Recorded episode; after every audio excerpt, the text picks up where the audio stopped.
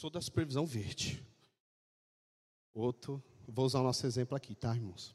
Eu tô, sou da supervisão azul. Eu sou da branca e não abro mão. Não, aí tem uns mais crentes que falam: não, eu sou de Jesus.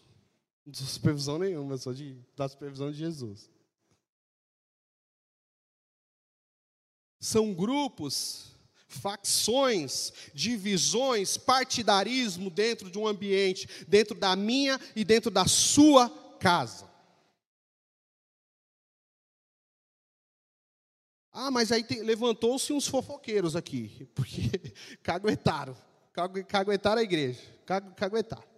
Fui informado pelos irmãos da casa de Clói.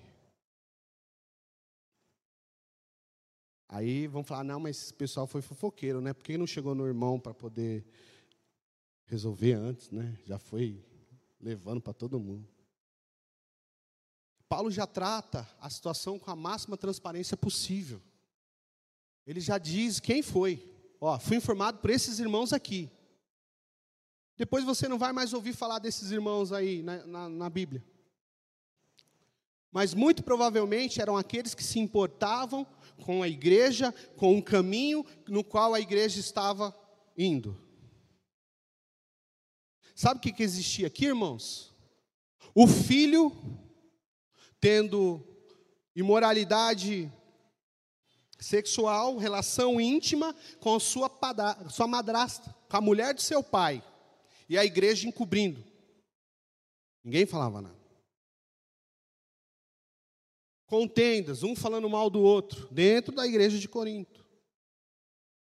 E a igreja acobertando tudo.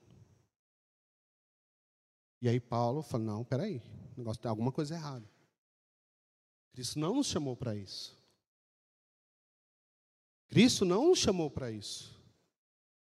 E aí, quando nós lemos a primeira carta ao Coríntios, lá no capítulo 3, ele diz assim: Olha, não importa quem plantou, não importa quem regou, o que importa é o Senhor que dá o crescimento, o tudo é para Ele, é por Ele. Irmãos, não importa quem instituiu a comunidade da graça no São João, não importa quem foi os, os irmãos levantados para que isso pudesse estar acontecendo, para que eu e você pudéssemos ser alcançados. Sabe o que importa? Que foi Deus que deu o crescimento para que a obra dele pudesse ser instituída neste bairro. No reino do Senhor não existe chefe, não existe gerente, não existe dono. O único dono é o Senhor Jesus Cristo de Nazaré, que morreu numa cruz para me salvar e te salvar. É esse a quem eu e você devemos servir.